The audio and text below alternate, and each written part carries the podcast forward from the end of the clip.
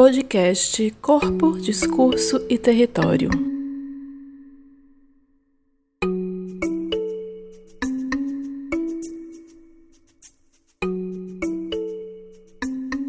Olá, estamos de volta então nesse segundo episódio do podcast Corpo, Discurso e Território.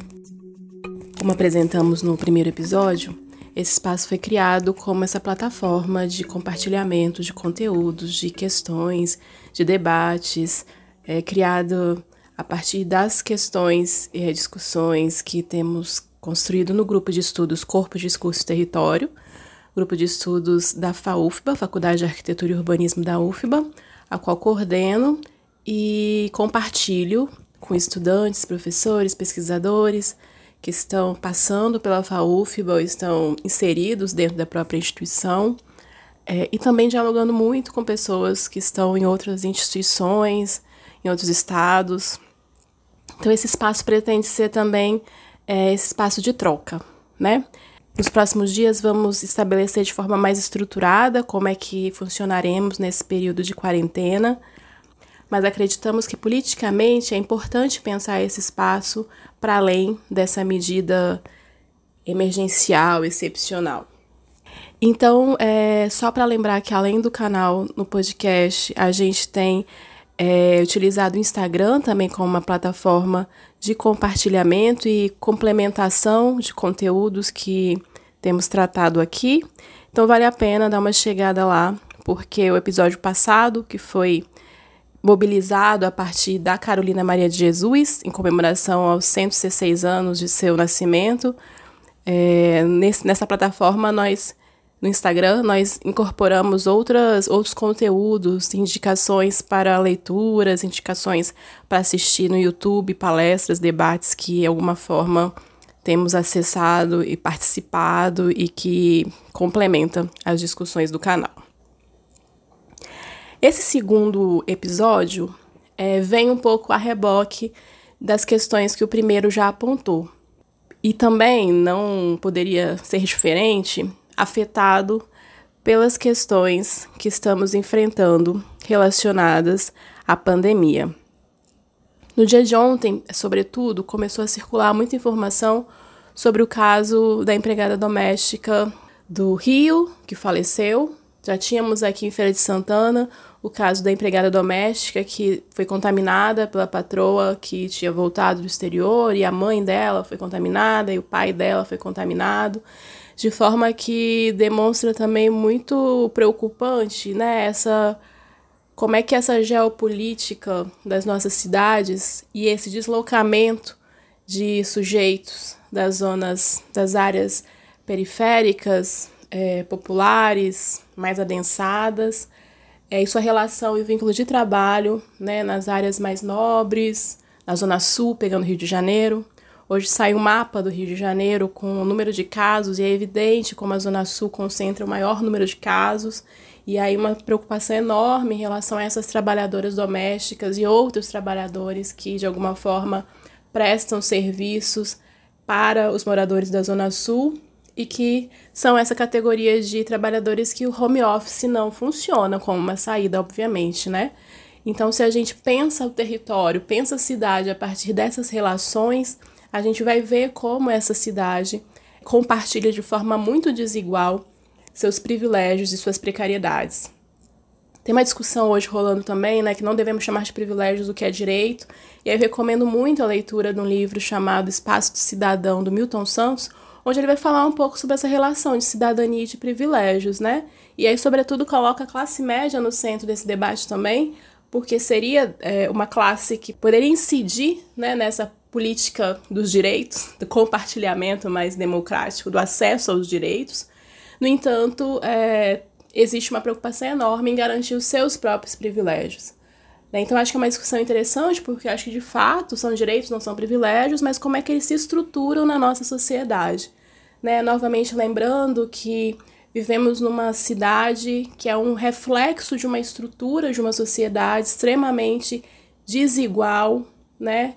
Uma sociedade onde supostamente superou-se uma série de é, estruturas colonialistas, coloniais, mas que nunca se reelaborou efetivamente, politicamente, em torno de desmonte de privilégios, sim, né, de heranças. Né? Nós somos uma sociedade onde os grandes herdeiros ainda são os grandes herdeiros é, de uma sociedade é, colonial e escravista. Obviamente, com todas as atu atualizações, não se trata de uma continuidade é, sem alterações, né? Não é isso. Mas sim, se a gente pega os mapas das nossas grandes cidades e sobrepõe a ele a distribuição das cidades a partir do marcador racial, a gente vai ver como essa cidade é dividida. Salvador é um exemplo significativo disso. Vitória no Espírito Santo, Rio de Janeiro, São Paulo, que vai impactar tanto na quantidade de anos, por exemplo, né, perspectivas de vida dos moradores, a depender de onde ele mora. E quando a gente junta todos os marcadores né, de classe, de raça, a gente vai ver que esse CEP, né, que define quem vive mais, né, ou quem morre mais provavelmente mais cedo, ele é atravessado pelo marcador racial. Então já foi já ficou bem evidente no primeiro episódio que a questão racial é uma questão que mobiliza é, as nossas reflexões em torno das questões urbanas e não seria diferente nesse segundo episódio, sobretudo nessa condição específica que estamos é, vivendo. E aí, qual é o gancho, então, que eu queria puxar da primeira discussão para essa segunda? E aí tem a ver novamente com essa figura essa pessoa que transita na cidade, né?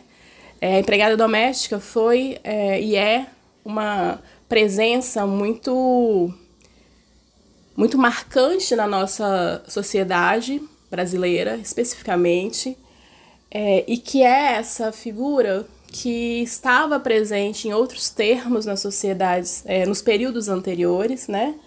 E que permanece nessa nossa contemporaneidade.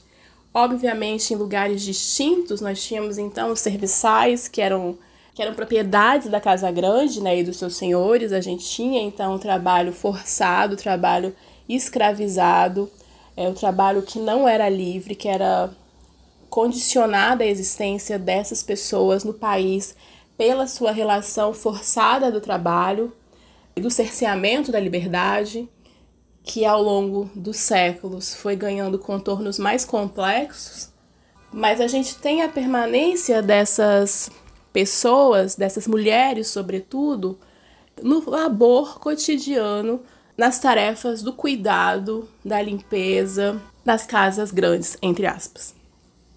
E aí, entre aspas, porque a casa grande não é necessariamente só a casa hoje dos grandes é, herdeiros, né, dos proprietários de fortunas esse modo de se relacionar com cuidado na sociedade brasileira, obviamente foi disseminado, né, em diferentes classes. Então, não são só os herdeiros de fortunas que possuem é, empregados domésticos. Obviamente que eles possuem muito mais.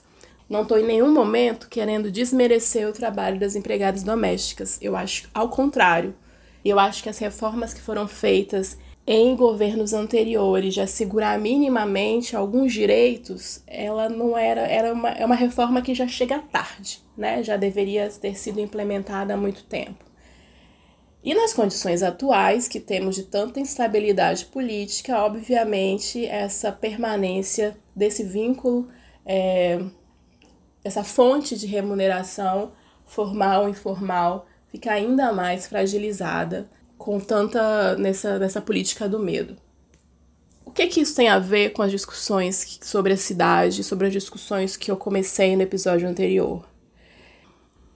Há dois dias, já em meio a essa crise e a esse isolamento, quase isolamento, gerado pela, pela pandemia, eu ainda participei de uma banca de mestrado que foi defendida pela Teomi Adami, aqui na Faculdade de Arquitetura, no programa de pós-graduação, é, orientada pelo professor José Carlos Wapaia. A pesquisa da Telmi é uma pesquisa que vale muito como referência, ainda não está disponível no repositório, no repositório da universidade, mas em breve estará, porque ela foca é, nas arquitetas modernistas baianas formadas entre a década de 30 e final da década de 60 na Bahia, né? E essa pesquisa trouxe dois, duas informações, quer dizer, muitas informações super relevantes para a gente pensar o campo da arquitetura e do urbanismo. E aí a Thelmi poderia ser, inclusive, uma convidada para falar com a gente mais, com mais propriedade sobre a sua própria pesquisa, porque eu acho que é uma discussão que vale muito a pena a gente se demorar mais. Então eu vou pegar dois dados desse trabalho que a Thelmi apresentou para colocar na roda nesse momento. Uma informação que a Thelmi traz no seu trabalho é que a primeira mulher arquiteta formada pela Universidade Federal da Bahia se chamava Alicia Conceição Alves. O que ela tem de tão particular, né?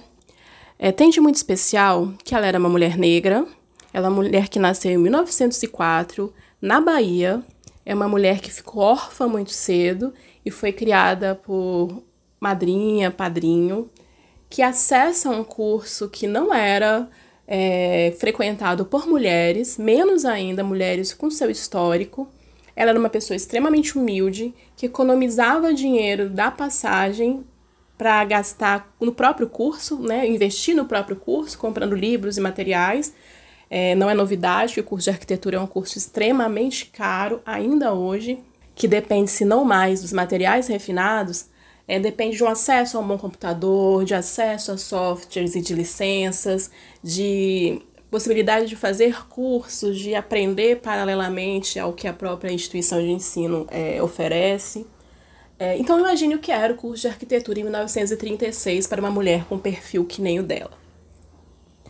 Chama atenção a história dela, porque um outro dado que a Teomi vai apresentar no trabalho é que outras 12 mulheres que ela entrevista são mulheres que têm trajetórias extremamente revolucionárias também e uma coragem muito grande em disputar é, essa presença feminina no campo da arquitetura e do urbanismo e na instituição que entre a Alicia e a primeira arquiteta que vai ingressar novamente no curso de arquitetura, passam-se 17 anos, então a Alicia não é só a primeira, entre ela se formar e a segunda se formar, são 17 anos de intervalo, e elas são mulheres revolucionárias e corajosas.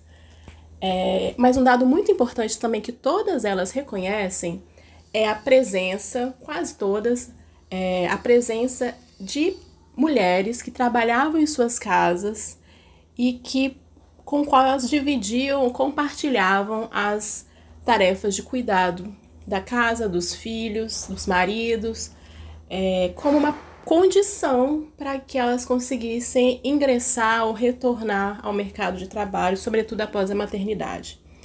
É, é interessante reconhecer isso e identificar isso como uma questão de gênero própria para pensar a participação das mulheres é, no campo profissional da arquitetura, porque muito pouco provavelmente, se você conversar com homens arquitetos, vão colocar a existência dessas mulheres como uma condição para que eles desempenhassem as suas práticas profissionais, né? Nós temos uma sociedade extremamente marcada pelas questões de gênero, onde o lugar do cuidado é um lugar extremamente complicado, relegado às mulheres, e as mulheres relegando por sua vez ou compartilhando por sua vez esse cuidado às mulheres brancas ou de uma classe privilegiada às suas empregadas e funcionárias, que em sua maioria são mulheres negras que também possuem famílias pelas quais também são responsáveis do cuidado e do sustento, né? Então temos uma estrutura complexa aí de uma cadeia de transmissão de responsabilidades do cuidado que novamente, se fizermos menção à já famosa frase da Angela Davis, quando uma mulher negra se move, toda a sociedade move junto com ela, porque ela é a base da pirâmide dessa sociedade. No entanto, temos condições muito distintas né, de mover essa estrutura e condições é, muito marcadas também por uma dependência financeira dessas relações, é, nem sempre honestas de trabalhos e de cuidados monetarizados nas casas da classe média, classe média alta, da elite brasileira. É, então, por que Alicia nessa discussão? Porque ela está num lugar que não era o lugar previsto para ela estar naquele momento, né? ela era para estar dentro do que se construiu enquanto é, lógica da sociedade brasileira, nas casas dessas mulheres, cuidando das suas famílias, dos seus filhos, das suas demandas. E não estava, né? Então, eu acho que esse é um dado tão importante para ser recuperado, sobretudo é, nesse momento da universidade pública, e construir novos marcadores para essas existências, né? O que é uma faculdade de arquitetura que tem a primeira mulher a ingressar no curso em 1936 e essa mulher ser uma mulher negra, ser uma mulher de origem humilde, ser uma mulher cujos pais vivenciaram o final da escravização e a transformação, entre aspas, dessa sociedade em uma sociedade livre, é, e ela ingressa no curso de arquitetura. Isso é algo muito excepcional e é algo muito importante de não ser minimizado na nossa história, de não ser apagado na história do curso de Arquitetura e Urbanismo da Universidade Federal da Bahia. Temos um dado que é muito, muito relevante para pensar, né? O quanto essa essa questão, discussão em torno da, da dimensão de gênero ela não pode, obviamente, as feministas interseccionais já afirmam isso, mas é tão é, importante quando a gente consegue é, desenhar é, essas situações, porque não dá para pensar que o que a gente tem hoje de construído enquanto realidade a partir dessa pandemia do coronavírus é algo que cai de paraquedas, né? Algo que não está ancorado em toda uma estrutura é, social, toda uma estrutura racial, toda uma estrutura de profunda desigualdade que é um marcador da sociedade brasileira, né? E, bom, por que, que eu estou chamando a atenção para essa questão das empregadas domésticas que foram importantes para as mulheres arquitetas que conseguiram se inserir no mercado? Porque eu acho que tem uma nova história a ser construída agora. Eu acho que Pós-políticas de cotas e de ações afirmativas, nós temos o ingresso na universidade pública e privada de, dos filhos das empregadas domésticas, dos filhos dos pedreiros, né, dos netos dos construtores, marmoristas, serralheiros, cozinheiras. Temos toda uma geração adentrando a universidade, que é uma geração que vivenciou os bastidores da classe média de alguma forma se não diretamente, através da vivência das suas mães, pais, avós, avós. Então, o que eu acho? Que, apesar de tudo, estamos num momento muito propício para repensar uma série de dinâmicas colocadas sobre os estudos urbanos até agora, sobre os estudos de arquitetura, sobre os estudos de urbanismo. Então, esse episódio ele é só uma uma entrada, ela é só uma, um parênteses entre as discussões que seguiremos tendo. Que outras cidades são apresentadas, nos apresentam, que outras relações podemos perceber quando entendemos esses sujeitos que estavam, estiveram inseridos de uma forma muito mais dinâmica nessa nossa sociedade, entre o quarto de empregada e a moradia na favela, na periferia, entre os salões, os grandes bailes, servindo a uma elite e a sua casa no subúrbio, esses sujeitos, essas sujeitas, são as maiores detentoras é, de conhecimento sobre a dinâmica da sociedade brasileira. Né? Esse, esse é meu posicionamento em relação a isso. E fico muito feliz em estar dialogando com estudantes e pesquisadores que se reconheçam nesses lugares, que reconheçam a sua propriedade em falar sobre as questões que afetam as nossas cidades. E ao mesmo tempo, pensando o que é dever da nossa geração reivindicar enquanto transformação, enquanto reparação desses processos históricos extremamente violentos, para assegurar que continuemos existindo e as gerações que vierem depois de nós também. Um salve a Alicia Conceição, um salve à sua existência, Um salve ao fato dela ter sido essa mulher incrível, pioneira, que em 1936 adentrou esses espaços tão herméticos e abriu caminho para que muitas de nós estivessem hoje aqui. Um salve a ela.